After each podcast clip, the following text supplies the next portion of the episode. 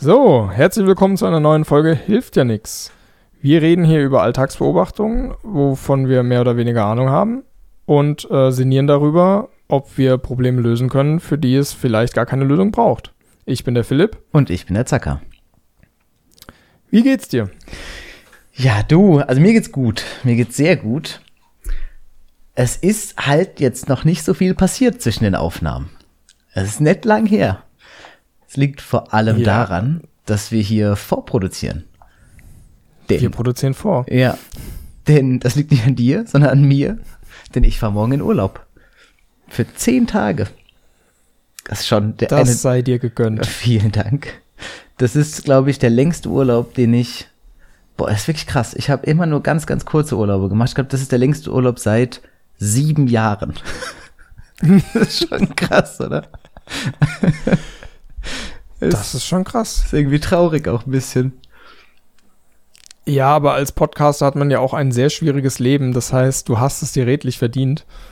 Naja, Und, eigentlich ähm, verhält es sich so ein bisschen anders. Seitdem wir den Podcast machen, mache ich hier lange Urlaube. Also vielleicht ist es Ach genau so. andersrum. Ich bin, wir sind jetzt Influencer geworden und die machen immer viel Urlaub. Ja, also vielleicht hätten wir ja dann die Folge auch nicht vorproduzieren sollen, sondern- sondern einfach im Urlaub aufzeichnen sollen. Ja, Moment mal. Bis jetzt bin ja nur ich der Influencer und hab den Urlaub. Du machst ja keinen Urlaub. Was? ja, also seitdem wir Podcast machen, habe ich tatsächlich noch, noch keinen Urlaub gemacht. Ähm, Siehst du mal. aber das sind ja auch dann die Gegensätze. Deswegen passen wir ja so gut zusammen, weil du jetzt die pausenlos am Urlaub machen bist und ich halt gar nicht. Ja, ja, ja. Du bringst hier die Struktur rein und ich bin so die Wildcard. Ich äh, bringe das Chaos in diesen Podcast. Den, den Swag. Genau. ja, du weißt ja schon, wo ich hinfahre, aber ich erzähle einfach mal. Ich fahre nämlich nach Bali. Und ähm, Mit dem Floß.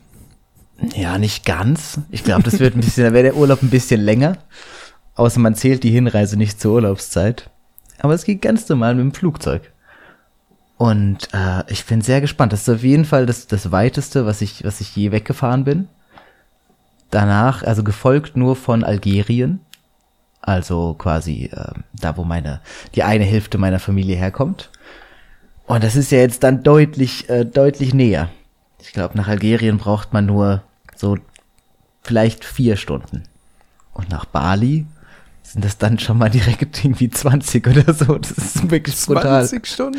Ja, ich glaube, wir, wir, wir machen einen Stopp.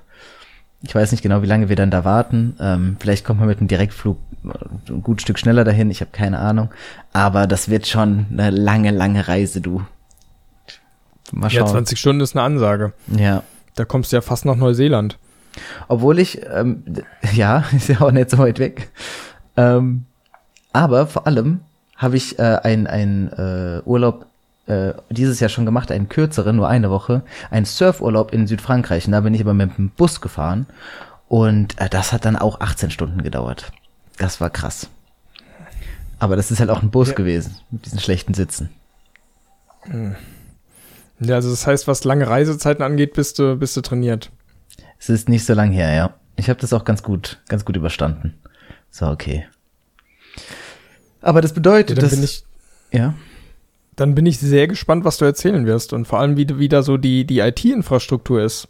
ich Habt ihr da so, so einen riesen, riesen Komplex, wo, wo sicherlich eine, eine stabile WLAN-Verbindung besteht oder, oder seid ihr da eher so ein bisschen abgeschieden? also wenn ich das richtig verstanden habe, gibt's so eine zeitbegrenzte WLAN-Versorgung da, die nicht so stark ist und man kann sich da eine, ein besseres Paket dann dazu kaufen.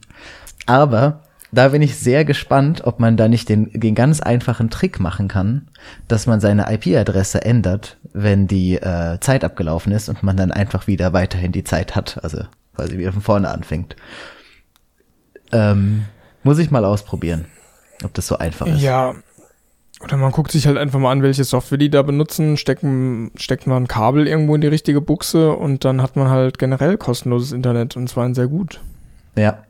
Das, das kann ich mir auch gut vorstellen, dass, dass ich da so kleine Spielereien mal machen kann. Ich werde meinen Laptop mitnehmen und auch mal ein LAN-Kabel. und dann, Ja, da kö- können wir direkt einen Twitch-Stream machen, wenn wer, also Twitch-Stream, wie hacke ich das WLAN äh, auf Bali? ja, für, für kostenloses Internet. Ah ja. Ich meine, ich habe ich hab mir das kurz gedacht mit diesem, die, die IP-Adresse ändern, um dann weiter Internet zu haben. Aber was, ich habe noch gar nicht so tief darüber nachgedacht, was man alles theoretisch machen könnte. Ich meine, was will ich denn überhaupt machen? Ich will ja kein, keine anderen Gäste hacken. Das brauche ich jetzt nicht. Bringt mir nichts. Aber eigentlich will ich ja nur gutes Internet haben. Jetzt ist ja so die Sache, dass da wahrscheinlich keine, also mir so leicht zugänglichen WLAN, also LAN-Buchsen ähm, also da sind. Und wenn doch, dann, also sicherlich nicht im, im Raum, also im Hotelzimmer. Und, würde, ich, äh, würde ich nicht drauf, drauf wetten. Also im Zweifel ist da eine LAN-Buchse, weil die davon ausgehen, dass jeder, jeder normale Mensch einfach nur WLAN benutzt. Und wenn du schon ein LAN-Kabel dabei hast, dann einfach mal reinstecken und gucken, was da so geht. Einfach mal das Netzwerk scannen und gucken, wer da noch sonst noch so drin hängt. Ja, im Zweifel findest du das Management-Interface, das ist ein, gar kein Passwort oder ein sehr schwaches und dann, dann sagst du halt, ja, die IP-Adresse, die dir gehört, die hat halt sehr gutes WLAN und alle anderen halt gar keins. Das ist aber jetzt schon ein ziemlicher Eingriff in deren Strukturen. Das ist dann, also ist auf jeden Fall dann direkt schon mal illegal und ich meine, es ist jetzt nicht so, dass wir in in Deutschland sind und ich dann, äh, dann wieder nach Hause fahren kann, wenn wir da rausfliegen, dann, dann sind sehr viele Leute sauer auf mich. Es ist das Risiko ja, wert. Hm. Also man darf sich ja nicht erwischen lassen. Ich mache einfach alles mit VPN. Was in dem Kontext gar nichts verändern würde. Du brauchst halt einfach so einen, so einen Zweit-Laptop, dass falls jemand in, in dein Zimmer reinkommt, du schnell sagen kannst, ja, also der hat überhaupt keine LAN-Buchse. Nimmst halt einfach irgend so ein, irgend so ein MacBook mit, das hat ja eh keinen kein Ethernet-Anschluss und dann, dann sagst du, ja, also ich, ich war das nicht, keine Ahnung. Du musst das ja nur gut abstreiten können. Also, stimmt. Und vor allem, also jetzt, wo ich gerade äh, VPN gesagt habe, eigentlich müsste ich sowas wie ein Raspberry Pi, also so einen kleinen Minicomputer, ähm, mitnehmen, den diese ganzen, also den einstecken und mich von meinem PC über einen VPN mit dem ähm, Raspberry Pi verbinden. Dann bin ich wieder ganz gut abgeschirmt. Außer man macht halt eine große Untersuchung und dann könnte man da bestimmt wieder Dinge rausfinden. Aber ich glaube, erstmal ist es schwierig, mich zu, mich zu ähm, mich zu catchen. Ganz, ganz wichtig, dass du ein VPN aufbaust zwischen Raspberry Pi und deinem Rechner. Das ist ganz wichtig, weil nicht, dass da irgendjemand anders auch noch, auch noch drin ist. Okay, das sagst du jetzt so, aber meine Idee war eigentlich eher, den VPN irgendwo, keine Ahnung, in die Staaten und, und dann darüber wieder zurück auf den Raspberry Pi. Also zwischen Raspberry Pi und, und meinem, meinem Laptop. Das ist, das hilft doch mhm. schon. Weil ansonsten kannst du es einfach zurückverfolgen. Wenn du, wenn man gut ist, dann mache ich das drei Tage, dann findet es jemand raus und dann steckt jemand, äh, ähm, dann findet jemand den Raspberry Pi, guckt sich den an und guckt, wer connectet da drauf und dann bin ich halt direkt gefunden. Aber über ein VPN halt nett. Also wenn der Raspberry Pi in deinem Büro, äh, in deinem, deinem Hotelzimmer ist und du dann das Laptop daneben ja. hast, dann ich weiß, nicht, ich weiß nicht, ob da jemand eine forensische Analyse macht oder ob er sagt, gut, den Raspberry Pi, den nehme ich jetzt einfach mit und das Notebook auch. Und es ist mir egal, ob das dir gehört. Ähm, und wenn dann danach keiner mehr das Internet missbraucht, dann, dann werden sie sich äh, äh sicher sein, dass du das warst. Gut, das stimmt natürlich. Aber das so dumm wäre ich ja dann nicht. Ich würde den Raspberry Pi dann wahrscheinlich irgendwo hinter der Bar irgendwo, wo, wo man mich halt nicht findet, äh, einstecken. Also Moment mal, dazu muss ich sagen, ich werde es nicht machen, aber hypothetisch könnte man es so machen.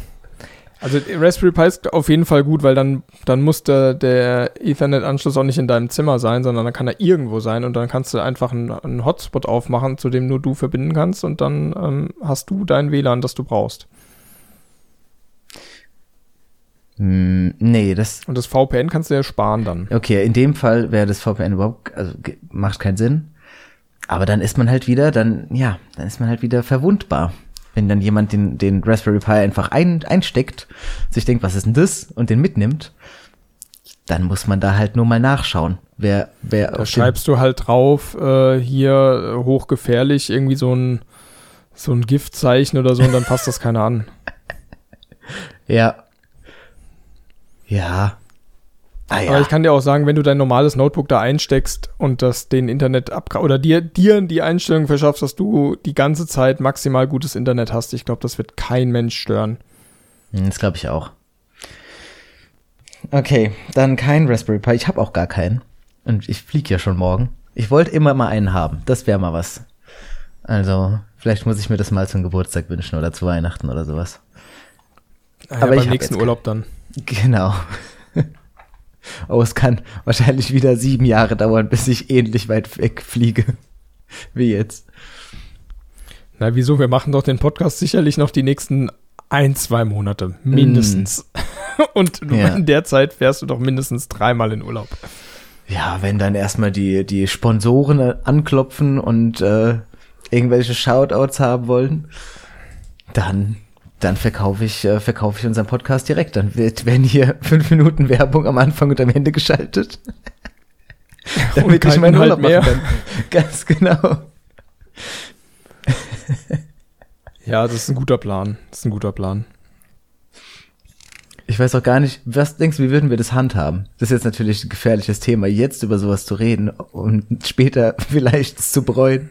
Aber würde ein Sponsor tatsächlich uns anfragen, ein Produkt zu bewerben, haben wir da was grundsätzlich dagegen? Es kommt ganz stark auf das Produkt an. Okay, also wir haben jetzt also nicht prinzipiell was gegen ähm, so, so, eine, so eine Werbung.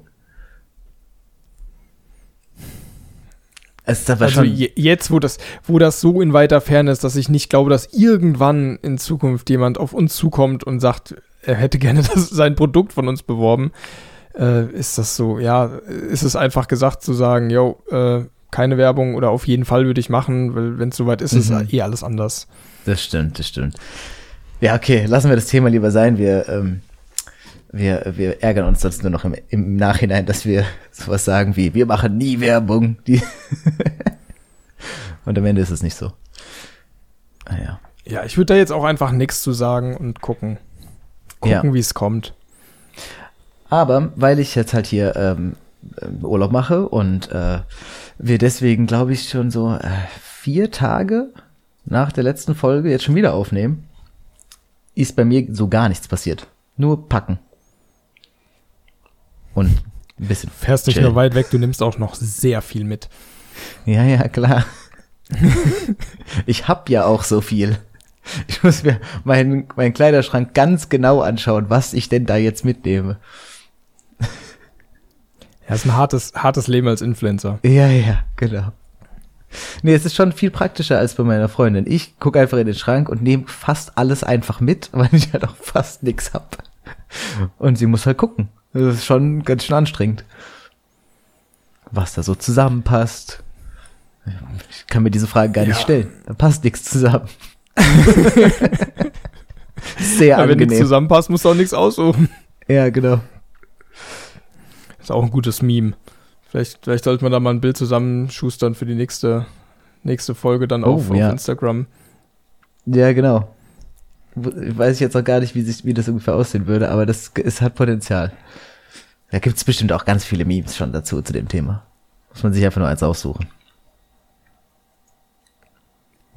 Hast du denn in den, äh, in den vier Tagen etwas Interessantes erlebt? Oder erstmal, ah. wie geht's dir denn? Mir geht's blendend. Also, wir haben ja heute Tag der Deutschen Einheit. Also, es ist kein großes Geheimnis, dass wir ja. hier am 3.10. aufzeichnen. Und dadurch ist das Wochenende ja einen Tag länger und das ist gefühlt wie Urlaub. Also ich finde, das ist so überragend, drei, drei, Tage Wochenende, dass ich fast das Gefühl habe, äh, ich hätte Urlaub gehabt. Ja, das ist wunderbar. Und, Hast du denn deinen ähm, Urlaub gut genutzt? Ja, ich war, ich war am Samstag bei, bei Europas bester Mannschaft im Stadion der Eintracht in Frankfurt. Und äh, die haben natürlich gewonnen. 50 Prozent der Zuhörer verloren. Also ich glaube, wir haben da eher dreimal so viel dazu gewonnen. Ah, okay. also die Eintracht Ähm, hat gewonnen. Das ist schön. Die hat souverän 2-0 gewonnen gegen den Tabellenführer, aber das war jetzt auch überhaupt gar keine große Überraschung. Ähm, doch, es war, eine, es war nicht so zu erwarten, dass es so gut lief. Und ähm, ja, es war, war sehr, sehr schön, gutes Wetter, schönes, schönes Erlebnis. Und ähm, ja, äh, eine Beobachtung dabei ist, dass die Eintracht das noch immer nicht geschafft hat, ein gescheites Bezahlsystem im Stadion zu etablieren. Es gab vor, vor vielen Jahren mal so einen Bezahlungsdienstleister, der so, so Bezahlkarten ausgegeben hat. Der ist dann aber insolvent gegangen, weil es Mhm. sich anscheinend nicht gelohnt hat, rund, rund um das Stadion vielleicht 50 Leute stehen zu haben, die nichts anderes machen, als Geld auf diese Karten aufzuladen. Ja. Ähm, damit man dann da dann sein, sein Bier und Wurst kaufen kann. Ähm, und seitdem die insolvent sind, gibt es wieder halt normal äh, halt Bargeld und äh, oder so exotische Sachen wie Apple Pay und, ähm, und eine Mastercard. EC-Karte geht nicht. Echt? Und dann ist es immer unglaublich ätzend, wenn man sich halt was zu, was zu trinken holen will, insbesondere in der Halbzeit, weil die Schlangen halt so unglaublich lang sind und ich glaube, das liegt zu 80 Prozent am, am Bezahlen mit Bargeld. ja. Und, und da dachte ich mir, es kann doch nicht so schwer sein, so ein Bezahlsystem zu etablieren. Du musst doch nur irgend, also zumindest die Leute, die eine Dauerkarte haben, haben ja sowieso schon irgendeine Art von ID bei sich, wo man dann nur eine kleine Website oder eine, eine App bauen muss, wo man dann per Überweisung da Geld drauf la- laden kann und dann muss die nur beim Bezahlen gescannt werden. Das braucht man da. Man braucht eine Datenbank mit den Mhm. Leuten, die halt irgendwie an dem System teilnehmen und du brauchst die Scanner und irgendwie eine Schnittstelle, um dann, dann da Geld hin zu überweisen. Ja, also jede Uni schafft es ja. Das, ist, das sind doch immer, das sind doch immer diese, diese Mensa-Karten, ähm, die genau das machen, was du gerade willst, oder? Ja, wobei bei den Mensa-Karten ist es zum Teil so, dass dann wirklich auf der Karte der Betrag, der drauf ist, gespeichert ist. Bist du sicher? Weil ich, ich glaube, viele Unis haben dann die schlechte, also die schlechte Erfahrung gemacht, äh, dass dann, dass dann die Hacker kommen und äh, sich da den Betrag ändern. Also bei der TU Darmstadt war es auf jeden Fall so früher. Weil du es weißt, weil du es gehackt hast. nee, als ich angefangen habe mit Studieren, war das dann gerade umgestellt auf ein neues System, wo genau das nicht mehr ging. Da war es dann backendseitig. ja. Oder es war auch backendseitig. Also auf der Karte war der Betrag auch nochmal drauf, aber es war wohl im Backend auch nochmal vorgehalten oder die hatten irgendwie die Krypto geändert, dass es dann nicht mehr, nicht mehr so einfach ging, aber davor war das wohl recht einfach möglich. Also, ähm, ich glaube trotzdem, dass die meisten Unis, sagen wir mal die meisten wenigstens, Unis und Hochschulen, ähm, das äh, umgesetzt haben und das könnte ja die Eintracht dann genauso machen. Ja, es ist definitiv ein lösbares Problem. In anderen Stadien gibt es das auch schon. Also Ja, aber ich glaube, man müsste es einfach nur machen. ich glaube, der einfachere Weg wäre trotzdem, einfach nur EC-Kartenbezahlung zuzulassen. Das kann doch nicht so viel teurer sein. Also die Ich, ich weiß nicht, warum das nicht geht. also ich Also es Es gibt doch diese, kennst du diese kleinen weißen Karten, äh, Kartenlesegeräte, die in vielen ähm, sehr kleinen Läden benutzt werden. Schon mal gesehen? So ein ähm, ja, nein. so 5 Ich hab jetzt nichts vor Zentimeter. Okay, das ist so, ich, ich erzähl's, dir, ich visualisiere das dir. Das ist so ein 5 Zentimeter mal 5 Zentimeter, ähm, so ein kleines, so ein kleines Kästchen und, äh, und da ist alles drauf. Also alles, was so ein, ein ganz normales Kartenlesegerät, was du bei Rewe kennst oder sowas, halt auch hat, nur in klein. Und ähm, das benutzen wirklich sehr viele kleine Shops. Und wenn ich es richtig verstanden habe, also muss ja irgendwie sein, zahlen die halt Gebühren für diese Kartenzahlung. Aber ich kann mir nicht vorstellen, gerade wenn du sagst, hier die Schlangen sind lang und es gibt einen Nachteil dadurch, dass es sich nicht rentieren würde, so ein System innerhalb von einem Wochenende einzuführen. Einfach den Leuten diese Geräte in die Hand zu drücken, einen Vertrag aufzusetzen mit dem, mit dem Dienstleister und fertig. Das, das muss einfach sein. Ja, aber warum, warum machen die das dann nicht? Also sind die dann einfach blöd oder haben die einfach keinen Bock? Also bei so einem Thema kann ich mir vorstellen, dass die einfach faul sind, dass die einfach, dass es so diese diese alten weißen Männer sind, die da noch die die äh, die Zügel in der Hand haben und die einfach nichts verändern wollen. Und dann gab's da diese eine Idee ähm, mit diesen Karten, von denen du da erzählt hast, und es ist gescheitert. Und dann haben sie gesagt, nee, also wir machen jetzt gar nichts Neues mehr. Und dann müssen die halt erstmal wegsterben, bevor sich da was ändern kann. Ja, das kann schon sein. Oh, Was es allerdings auch gibt, ist eine, eine eigene App von der Eintracht. Und in der kannst du ein eigenes Bezahlsystem ähm, etablieren. Also du kannst irgendwie mit der Deutschen Bank dann da irgendein Konto verbinden und dann kannst du über diese App bezahlen. Aber da musst du dir einen Account machen und du musst ein Videoident machen und du musst irgendwie ganz viel Kram machen, dass du dann mit dieser App bezahlen kannst. Und das funktioniert dann wie Apple Pay quasi am Schalter. G genau, an, dem, an denselben Terminals, wo du auch deine, deine Mastercard auflegen kannst, könntest du auch dann da dein, per NFC dein Smartphone auflegen. Aber okay. ich, ich mache doch nicht irgendwie so ein Videodent und irgendeinen Account bei der Deutschen Bank, nur um dann da zu bezahlen. Warum nicht? Jetzt bist du derjenige, der nicht ähm, die Veränderung mitmachen will. Ja, aber es gibt doch für alles Lösungen. Man muss doch nicht dann irgendwie eine proprietäre eigene App nehmen mit, mit einer Bank, die das dann macht, um, um dann da daran teilzunehmen. Ach so, also vor allem ein, ein Videoident. Warum muss ich mich denn, warum müssen die denn mich genau identifizieren, um damit ich einfach da bezahlen kann? Ähm, hm. Das ist eine gute Frage. Manchmal sind es ja auch Vorkehrungs-, also äh, äh, Vorkehrungsmaßnahmen, die zwar gut gemeint sind, aber eigentlich gar keinen Sinn haben. Das könnte ich mir jetzt in dem Fall vorstellen. Und es geht nur mit der Deutschen Bank, hast du gesagt. Also die Deutsche Bank bietet das an, man erstellt dann ein Konto bei der Deutschen Bank und ah, wie wow. es dann weitergeht, weiß ich nicht, weil mir das dann zu blöd war. Ich habe das letztens mal auf dem Weg ins Stadion, wollte ich das machen und dann hieß es, ja, wir müssen jetzt hier ein Videodent machen und da hatte ich dann halt auf dem Weg ins Stadion echt keinen Bock drauf. ja, kann ich verstehen. Ja, gut, aber, aber no. du bist auch da öfter. Das heißt, für dich wird sich das lohnen. Das ist doch eh immer so die Sache. Das ist auch wirklich so ein Ding bei IT-Leuten, die, ähm, die sich bessere Lösungen ausdenken können, die Lösungen, die es gibt, die offensichtlich nicht so gut sind, die nehmen wir halt auch einfach nicht gerne an. Also du hast jetzt ein Problem, dich ärgert es, und du hast eine Lösung vor der Nase, aber du hast keine Lust auf die Lösung, weil es nicht die, weil es keine gute Lösung ist. Das ist auch keine gute Eigenschaft. Aber wenn ich jetzt mir dann Konto mache, dann sind die Schlangen doch noch genauso lang wie vorher auch. Aber du bist dann Teil der Lösung. ja, aber das, das finde ich nicht überzeugend. Ja, ich kann es auch nachvollziehen. Ich, bin, ich überzeuge mich auch selber gerade nicht so richtig. Und auch ein Punkt, man hat ja dann immer noch 2 Euro Pfand auf dem Becher. Und ich glaube, du kannst auf einer EC-Karte kannst du doch kein Geld zurückbuchen, oder? Zumindest nicht so einfach. Äh, ja, glaube ich auch nicht. Ja, dann ist wahrscheinlich auch kacke, wenn dann alle Bargeld losbezahlen und dann Pfand bezahlen und sind da 2 Euro Stücke ausge, ausgezahlt bekommen. Ja, dann ist der, dann ist der Laden auch ganz schnell all sein Bargeld los. Ja.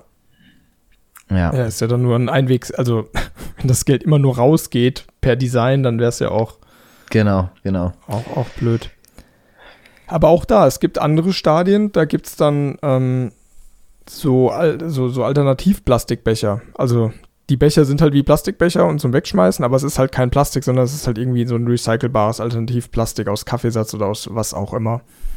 Aus und Kaffeesatz. Dann, ja, es gibt, es gibt auch so, so ökologisch abbaubares Material, aus dem man dann sowas herstellen kann, wie ja, ich auch schon das gesehen. so aussieht wie Plastik. Und das ist ja super. Also dann kostet ein Becher vielleicht einen Cent mehr ähm, und dann, dann schmeißt du den einfach weg. Ja, ist halt die Frage, ob er wirklich nur einen Cent mehr kostet oder deutlich mehr. Und es dann irgendwie, ähm, vielleicht wird es auch bezuschusst vom Staat, kann man sich auch vorstellen. Aber wir kennen halt jetzt halt gar nicht die Kosten, die das, die mehr kosten. Ja, im Zweifel bezahlt halt der Kunde. Aber du könntest ja mehr, ja. ja, kommt auch darauf an, aus welcher Sicht man das sieht. Ob es jetzt einfach darum geht, dass der Konsument, also ich, einfach in der Halbzeit ein Getränk kaufen kann, ohne ewig lang anzustehen. Oder ob es darum geht, insgesamt mehr Umsatz zu machen. Weil es kann Stimmt. ja sein, dass, dass, dass, da überhaupt kein Anreiz ist, da was umzustellen, weil es im Endeffekt halt mehr kostet und dann im vielleicht ein paar oder ein Prozent mehr verkauft wird insgesamt und es sich einfach nicht lohnt. Ja. Oder dass, wenn man ein neues System einführt und das dann halt, was weiß ich, ein paar Millionen kostet und man sich denkt, gut, um die Kosten reinzuholen, müssen wir die nächsten 800 Jahre hier äh, genauso weiterarbeiten wie jetzt. Hm. Ja, natürlich denken die auch so darüber nach.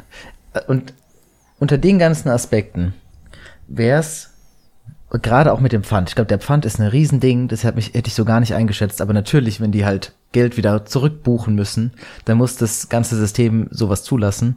Und dann schränkt das schon die Fülle an Systemen total ein. Ich würde jetzt mal fast sagen, dass dieses Uni Mensa-Kartensystem das Beste für den, für, für, für dieses Szenario ist. Und jeder, jeder Kunde kriegt so eine, obwohl, nein, du kannst nicht jedem Kunden so eine Karte geben, die sind voll teuer. Und du kannst die aber auch nicht Ja, wieder brauchst- einsammeln. Du brauchst einfach eine. Da könntest du es machen mit, einer mit der App, dass du de, in der App einfach einen Account machst und der generiert dir halt einen QR-Code, den du scannst. Dann du brauchst ja nur, nur eine ID. Und dann sagst du, sagst du meinetwegen in der App, ja, hier gib mir mal eine, eine PayPal-Link, auf dem, mit dem ich dann da Geld drauf, äh, draufladen kann. Oder gib mir mal eine IBAN und einen Verwendungszweck, damit ich da Geld drauf überweisen kann. Und dann zeigst du einfach den QR-Code vor. Dann kann das mit jedem, jedem, äh, jeder Kamera gescannt werden. Und dann kannst du das sowohl in die eine als auch in die andere Richtung machen. Also bezahlen als auch Pfand zurückbekommen. ja, Ich glaube, das wäre relativ simpel. ja, auf jeden Und Fall. im Zweifel auch anonym. Ich, ja, ich frage mich nur, warum ich das noch nie gesehen habe. So ein, so ein Bezahlsystem mit einem QR-Code, weil das ist natürlich irgendwie, man kommt da direkt drauf. Ja klar, ich, was brauche ich denn minimal? Ich brauche eigentlich nur eine, eine, eine Kennung und die beste Art, eine Kennung ähm, festzuhalten für so einen Fall ist halt ein QR-Code oder ein Barcode, aber QR-Code macht mehr Sinn. Ähm, warum ist das alles immer mit, mit einer Karte und NFC? Vielleicht gibt es da noch Gründe, die wir uns jetzt gar nicht so, gar nicht so herleiten können. Vielleicht hat es auch was Rechtliches, so dass der Besitz physischer sein muss als nur eine Information.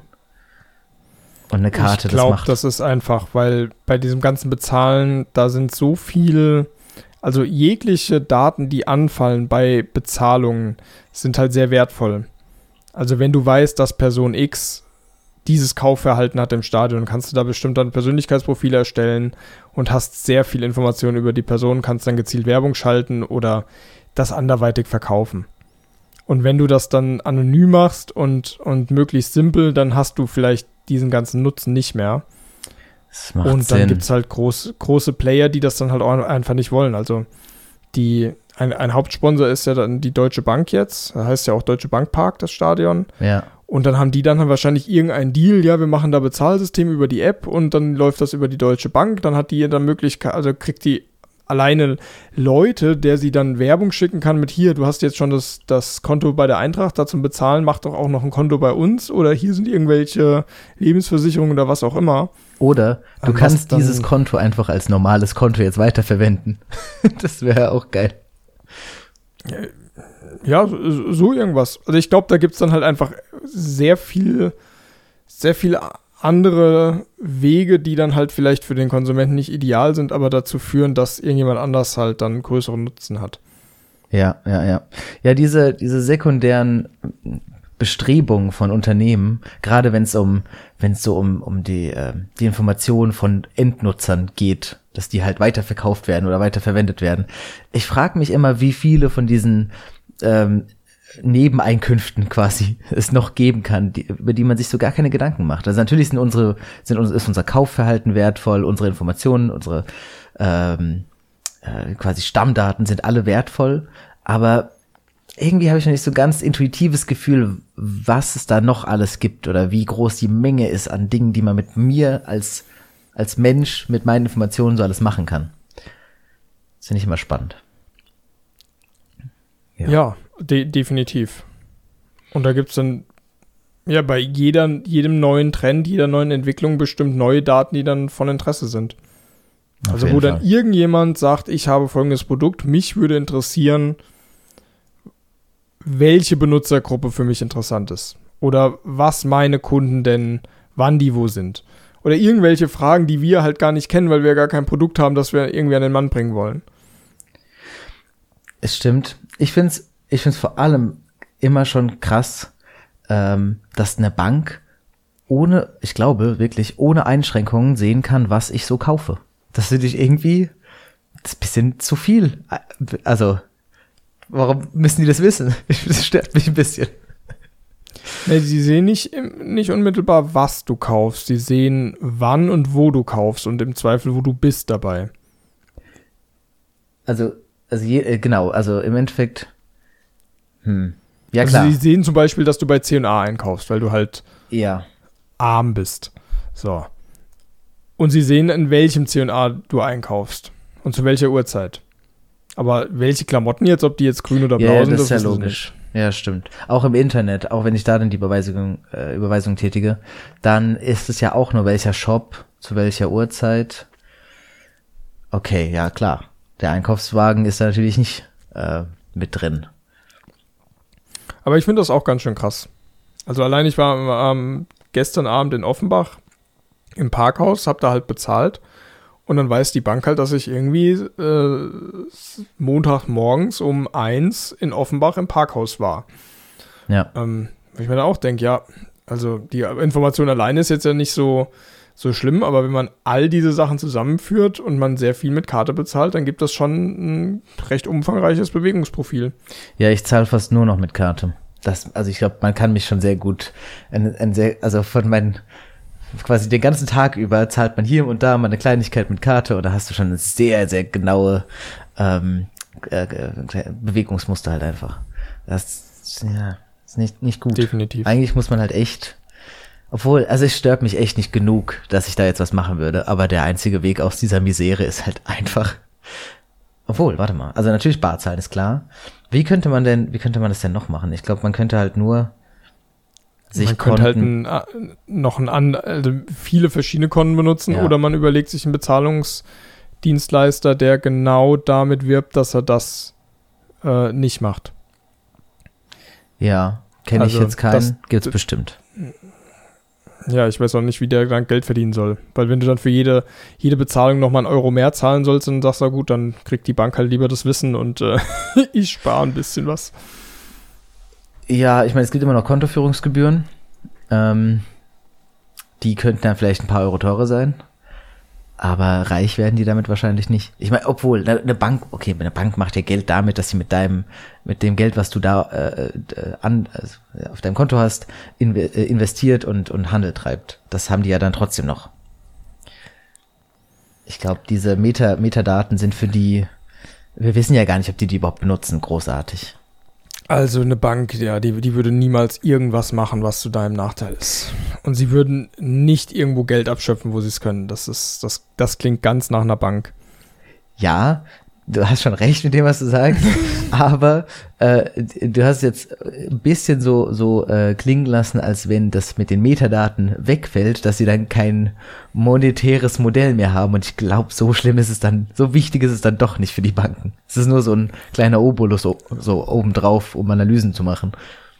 Ja, also wie wichtig das ist, können wir jetzt sehr schwer sagen, ohne, ohne Insider-Informationen. Aber ja, wenn sie es wenn sie's machen können, dann machen sie es. Und es ist wahrscheinlich auch gutes Wissen, um einfach andere Produkte verkaufen zu können. Ja.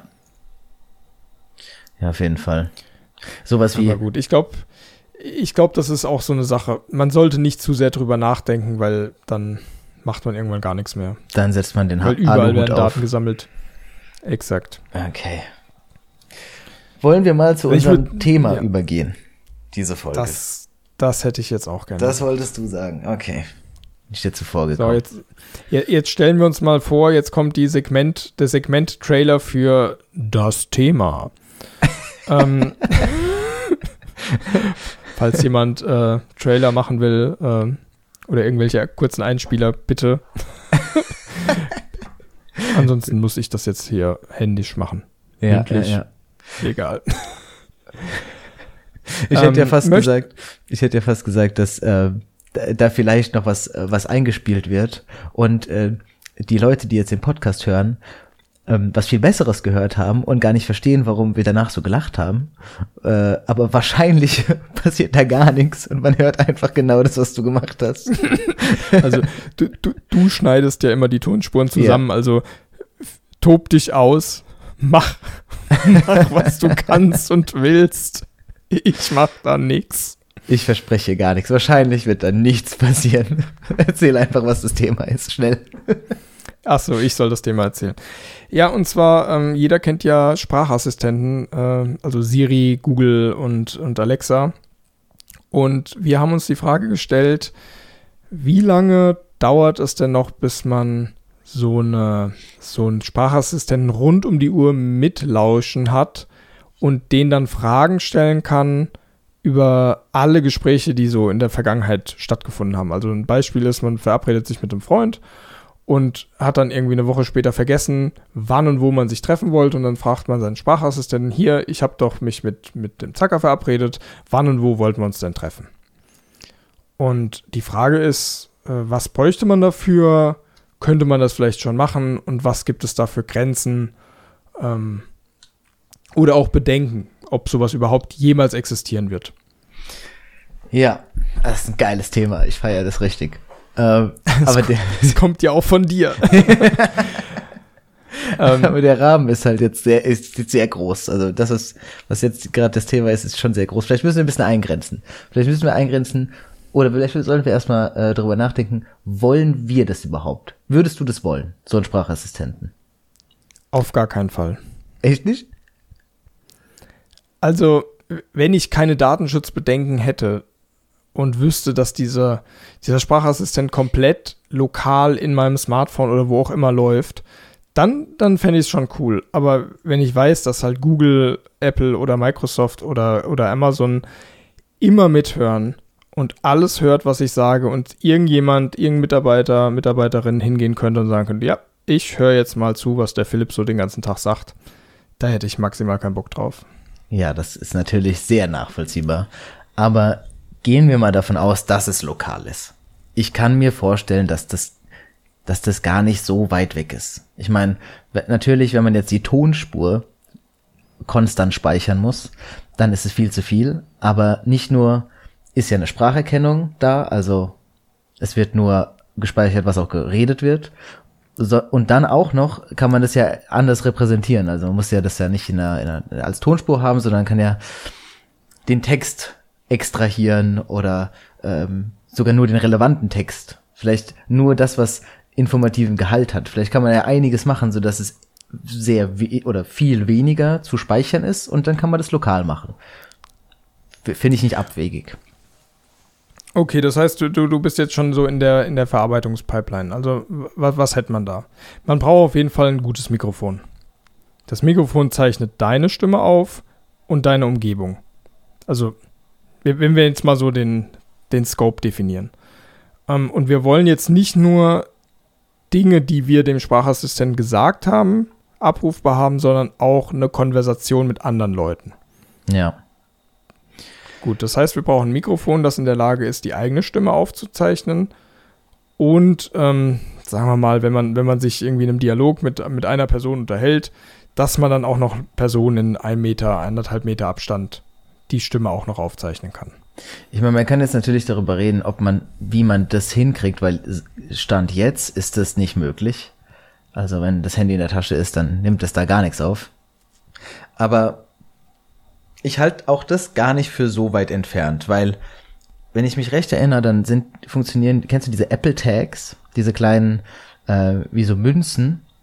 Ähm, die AirTags. Äh, genau, die AirTags. Ähm, die funktionieren doch so, dass jedes iPhone, was in der Nähe von so einem, von so einem AirTag ist, ähm, egal ob das, ob das mich kennt, ob ich irgendwas mit dem iPhone zu tun habe, äh, dass das quasi äh, äh, Bescheid sagt, dass das Tag jetzt geortet ist, aber nicht dem Nutzer dieses iPhones, dieses fremden iPhones, sondern dann ähm, mir, einfach nur mir sagt, aha, da ist es.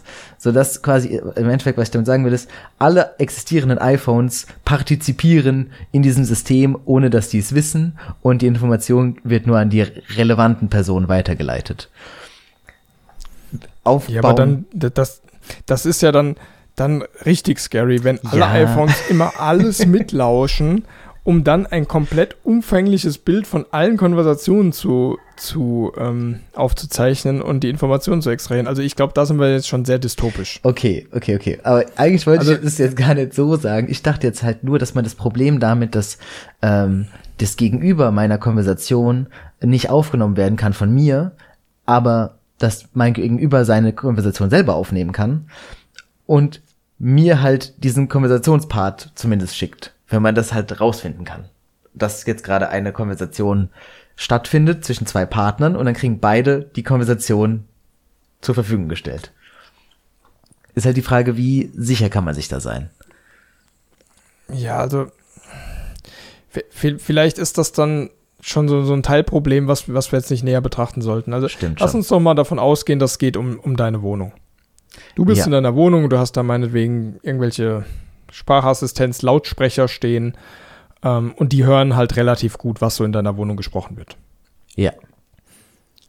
So. Dann ist jetzt der Dann- Scope äh, eingeschränkt auf sowas wie so, ein, so, so eine Familie einfach. So, was, was macht die, also wenn die Familie mi- im äh, zu Hause darüber redet, dass sie irgendwie eine Verabredung haben oder was sie sich so vornehmen wollen oder äh, dass man nochmal einkaufen gehen muss oder dass der Kühlschrank leer ist.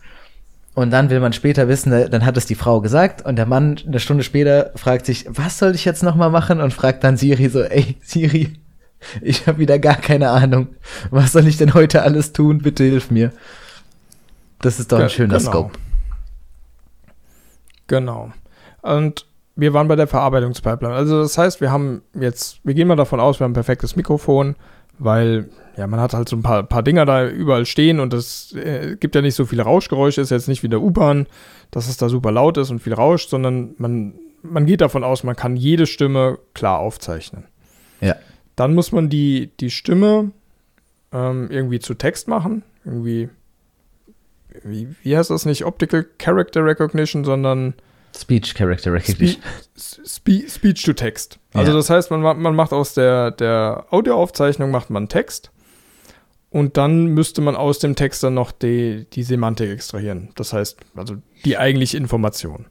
Das heißt, man müsste erkennen, wenn es darum geht, Dinge einzukaufen, dass es halt irgendwie um Einkäufe geht und dann die Begriffe, die einzukaufen sind, entsprechend aus diesem Text extrahieren. Ja. Ähm, also zumindest Speech to Text ist, glaube ich, schon ganz gut. Weil je, jeder Sprachassistent funktioniert ja so und da wird ja im Moment so viele Daten gesammelt, dass man da wahrscheinlich schon sehr solide, solide dabei ist, um dann einfach äh, die, die gesamten Kon Konversationen zu transkribieren. Denke ich auch. Ähm, aber dann wird es schon schwierig. Also aus so einem Text die Semantik zu extrahieren, das, da, da ist man zwar dran, aber das ist schon, schon noch ein, da gibt es noch viele Herausforderungen. Also so Also- Sprachmodelle sind ja, das ist schon ein sehr, sehr schwieriges Problem, aber die werden halt auch rasant besser. Dieses, ähm, ich weiß gar nicht, wer da jetzt am allerbesten ist, aber auf jeden Fall ist die Firma OpenAI da ziemlich weit vorne, vorne dran. Und ähm, das ist jetzt ein bisschen anders, aber wenn man jetzt nur darüber redet, wie man sich mit so einem Ding unterhalten kann, was, wie das die, den Inhalt des ähm, in dem Fall Geschriebenen versteht und auch die, die Informationen gut rausziehen kann und nicht einfach nur äh, das auf äh, grammatische Fehler, grammatikalische Fehler überprüfen kann, sondern wirklich weiß, was ich jetzt gemeint habe, da ist es gar nicht so schlecht. Ich kann mich da mit diesem Ding unterhalten und seltenst versteht es gar nicht, was ich meine. Und aufbauend darauf, also wenn ich das jetzt so, ich kenne das jetzt so ein bisschen, ähm, ist meine Einschätzung dazu, dass man aus so einer Audioaufnahme die, die Information rausziehen kann, dass jemand sich jetzt vorgenommen hat, äh, oder einem, einer anderen Person gesagt hat, hier, geh mal den Müll rausbringen bis spätestens morgen. Ich glaube, da sind wir überhaupt nicht weit weg. Ich glaube, da sind wir sogar schon da. Ja, da kommt es wahrscheinlich auf die, die Fragestellung an. Also, wenn, wenn es um so klare Sachen geht wie, ich treffe mich morgen Abend mit, mit dem und dem, das, das, also das sind ja einfache Sätze, wo du die Informationen recht, recht gut rausbekommst. Aber wenn man sich jetzt unterhält, was man, was man alles einkaufen will, und dann, dann macht jemand eine Liste in seinem Kopf und, und verbalisiert die halt, sagt, ja, wir brauchen wahrscheinlich noch, noch Eier und wir brauchen dies und das und jenes. Und dann fünf Minuten später geht jemand an den Kühlschrank und sagt, hier, wir haben ja noch Eier, wir brauchen die gar nicht. Und dann brauchst du ja ein sehr, sehr umfangreiches Modell, was dann alle Zusammenhänge so trackt und dann auch noch in den richtigen, also Ja. immer richtig einordnet. Ja, stimmt. Also sozusagen so ein Event und dann Änderungen am Event, die müssen alle mitgeführt werden. Es ist natürlich, ist natürlich sehr richtig. Aber also ist halt, ist halt so ein bisschen die Frage, wie, wie sehr man dieses Problem in Subprobleme unterteilt und die versucht einzeln zu lösen. Weil Zum Beispiel, du kannst ja, du kannst ja entweder, wie wir es ja schon gesa gesagt haben, den, den, den, äh, die, die Aufnahme erstmal in die verschiedenen Stimmen aufteilen, dann Text-to-Speech, dann Kontext, also Text-to-Kontext sozusagen und dann so die richtige Information rausziehen, ganz am Ende. Und dann versuchen auf der Informationsebene nochmal Analysen zu machen. Du kannst aber auch das Stimmengewirr nur die rohe Aufnahme in neuronales Netz schmeißen und die Frage stellen, gab es hier eine, äh, eine Verabredung? Ist hier eine Verabredung passiert? Also es ist halt auf zwei verschiedenen oder auf mehreren verschiedenen Ebenen. Ähm, und das ist immer die, die schwierigste, die schwierigste Entscheidung. Das ist sehr, also die Architektur ist ja dann ganz anders. Du, äh, entweder man betrachtet es ein großes Problem, versucht es als Ganzes zu lösen, oder man spaltet es erstmal auf. Das hat beides Vor- und Nachteile. Also da, da kommt es immer drauf an, aus welcher Sicht man das Ganze sieht. Also natürlich, wenn du so ein System machen willst, so Alexa rund um die Uhr und für jeden, also jedes Familienmitglied und dann jeder kann da Fragen stellen und kriegt Antworten, dann musst du Teilprobleme machen. Also du, du kannst das nicht in allem lösen. Du musst gucken, was sind die ganzen Anforderungen, was ist die Verarbeitungspipeline, was willst du rausholen und dann musst du ganz viele kleine Probleme für sich lösen.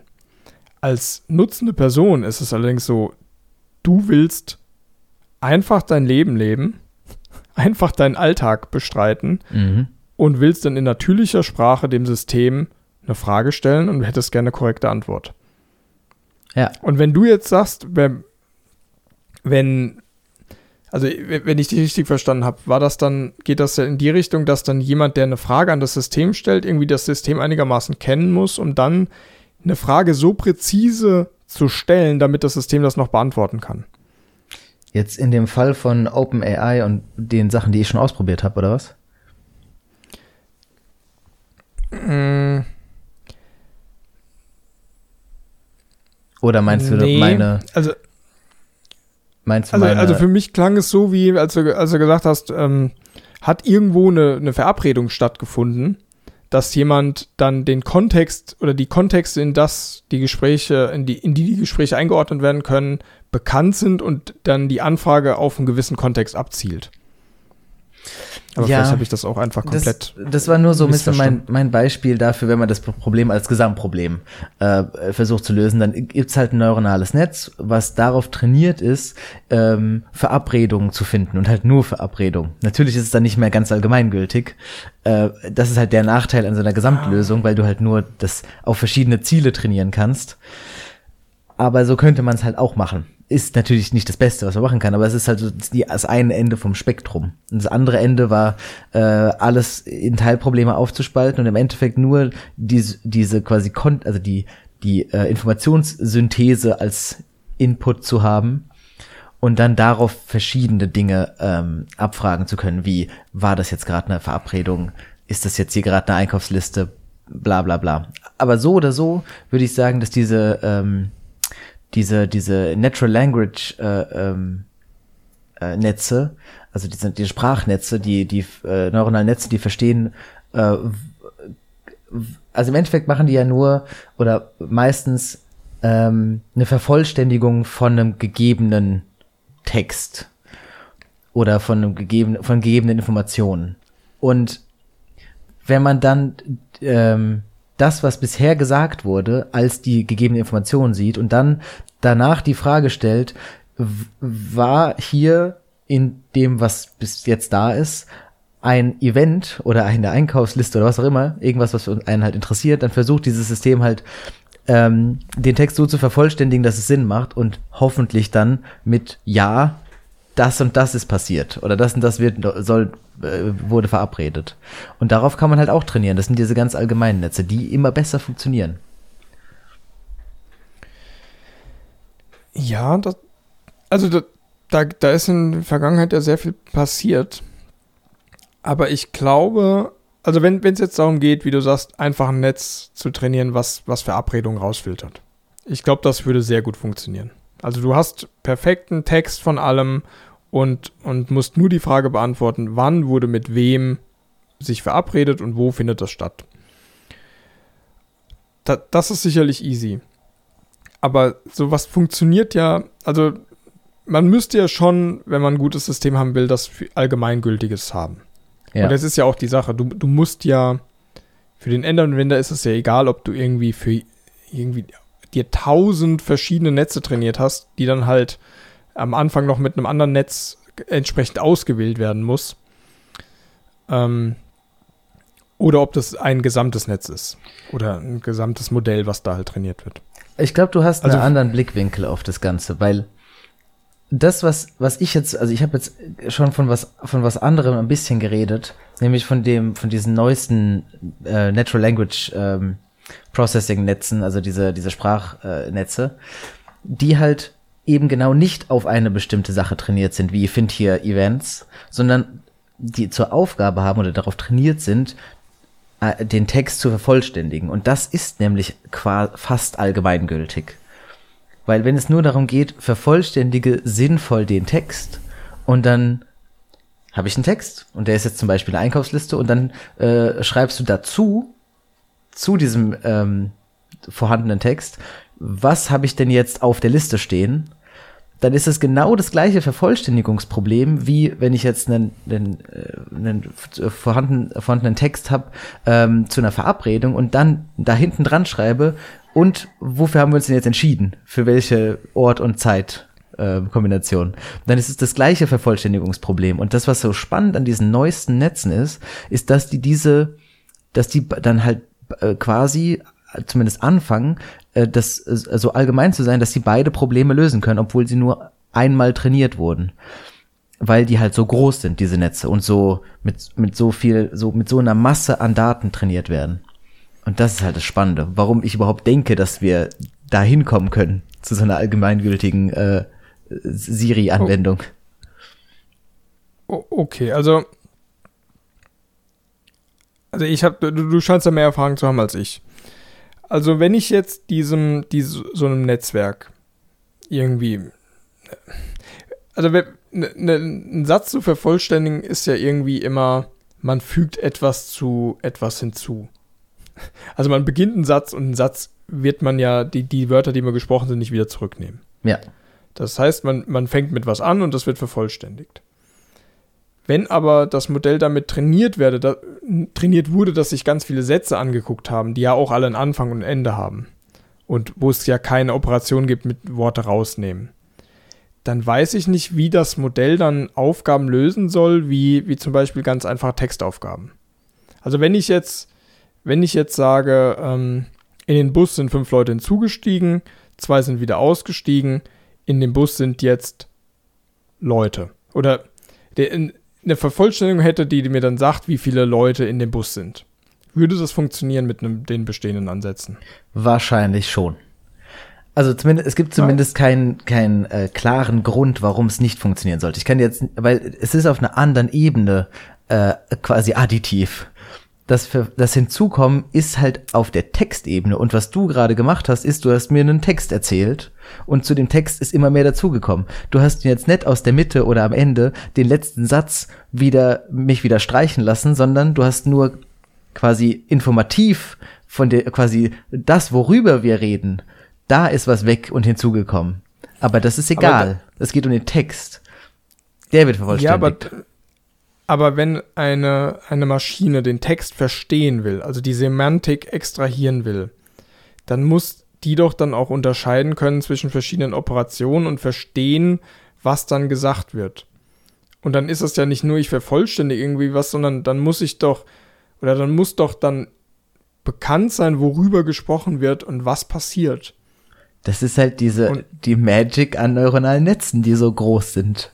Das ist das, was mich halt auch äh, komplett äh, umhaut, dass die da überhaupt eine Chance haben. Aber also irgendeine Art von Verständnis des Gesagten ist da halt einfach.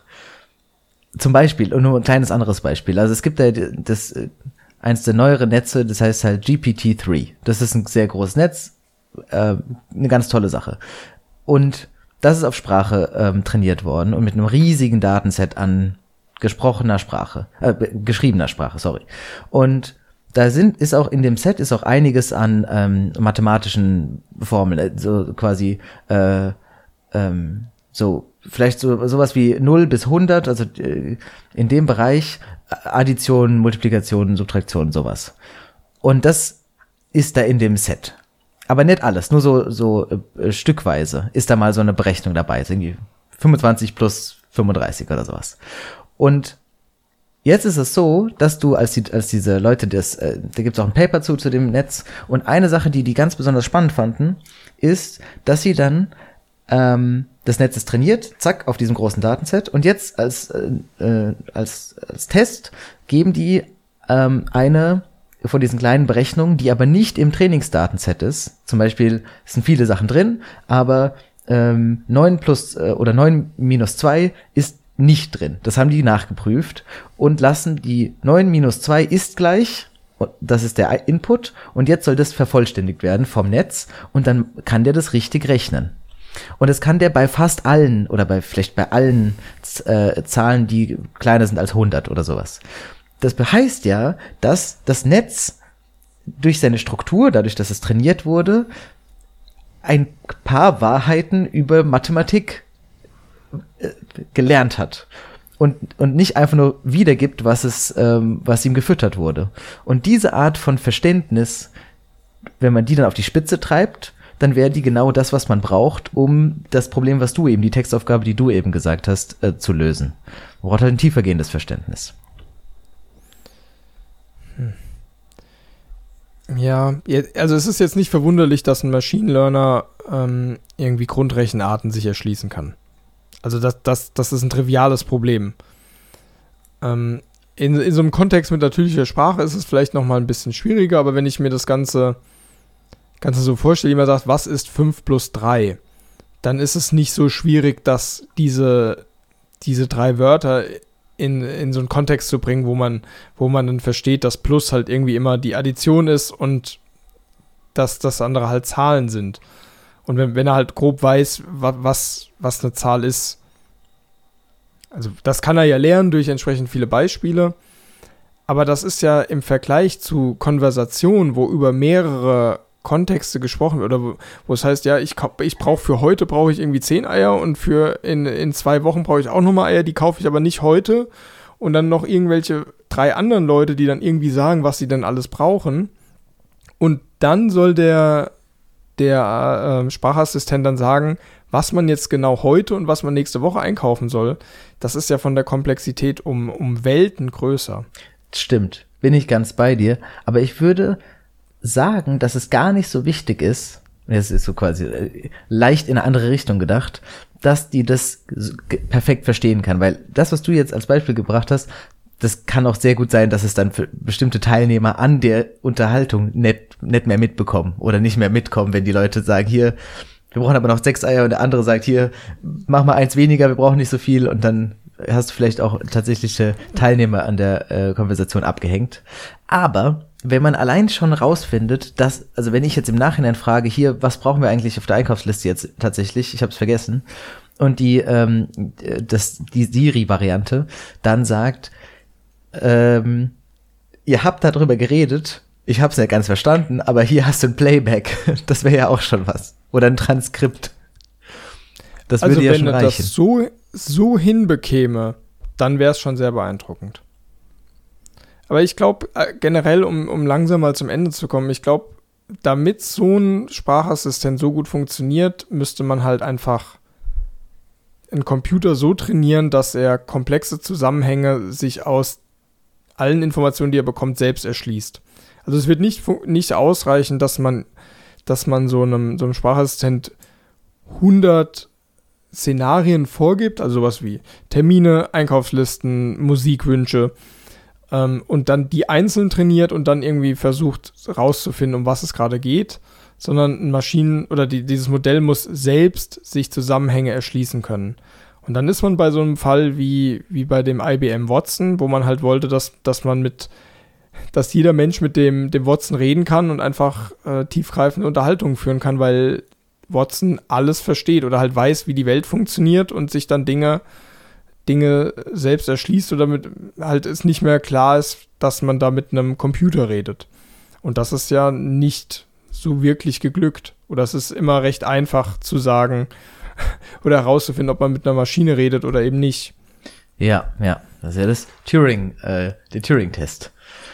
Ähm, Exakt. Okay, aber das Und ist ich eigentlich glaub, eine gute Überleitung.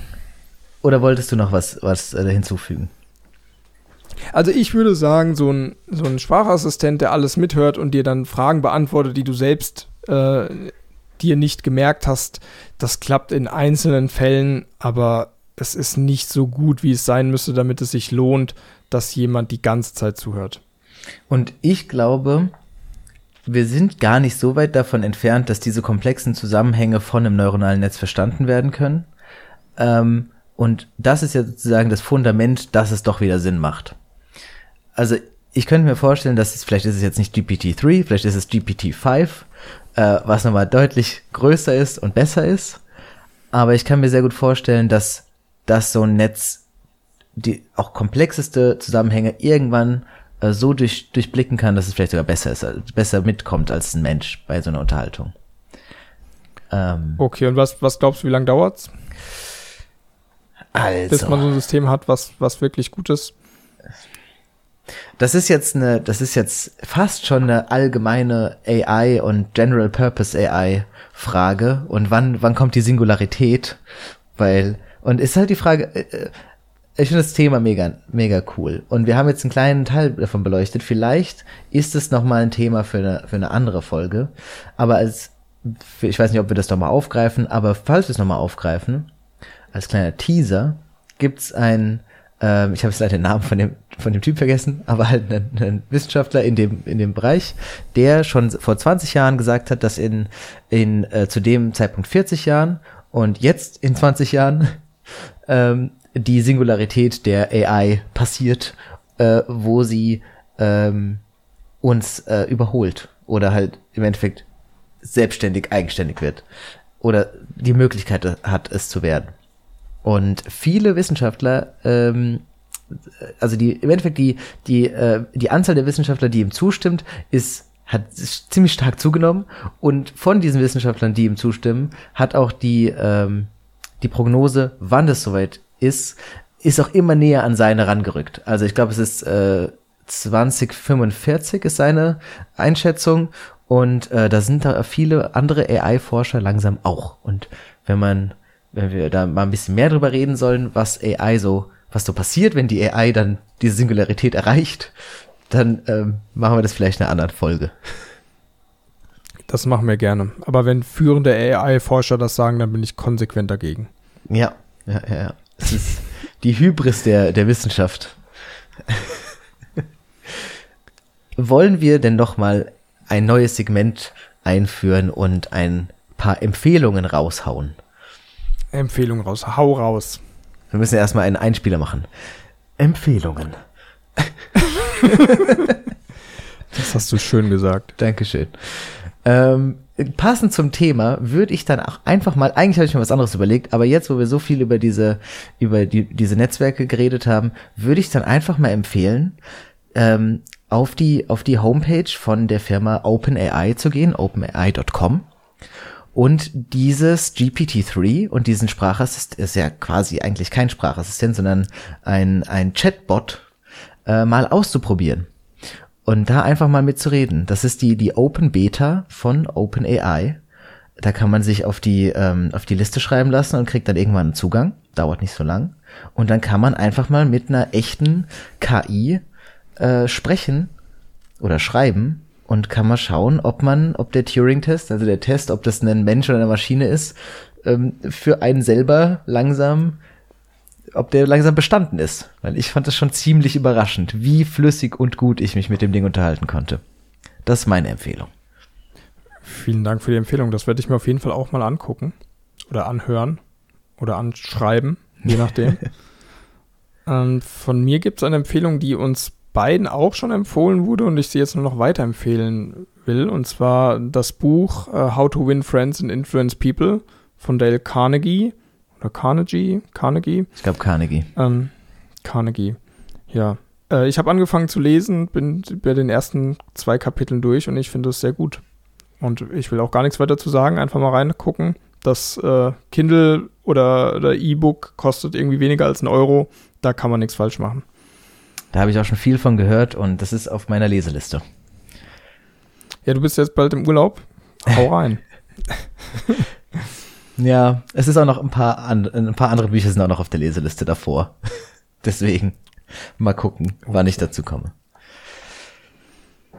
Gut, ich denke, da sind wir am Ende.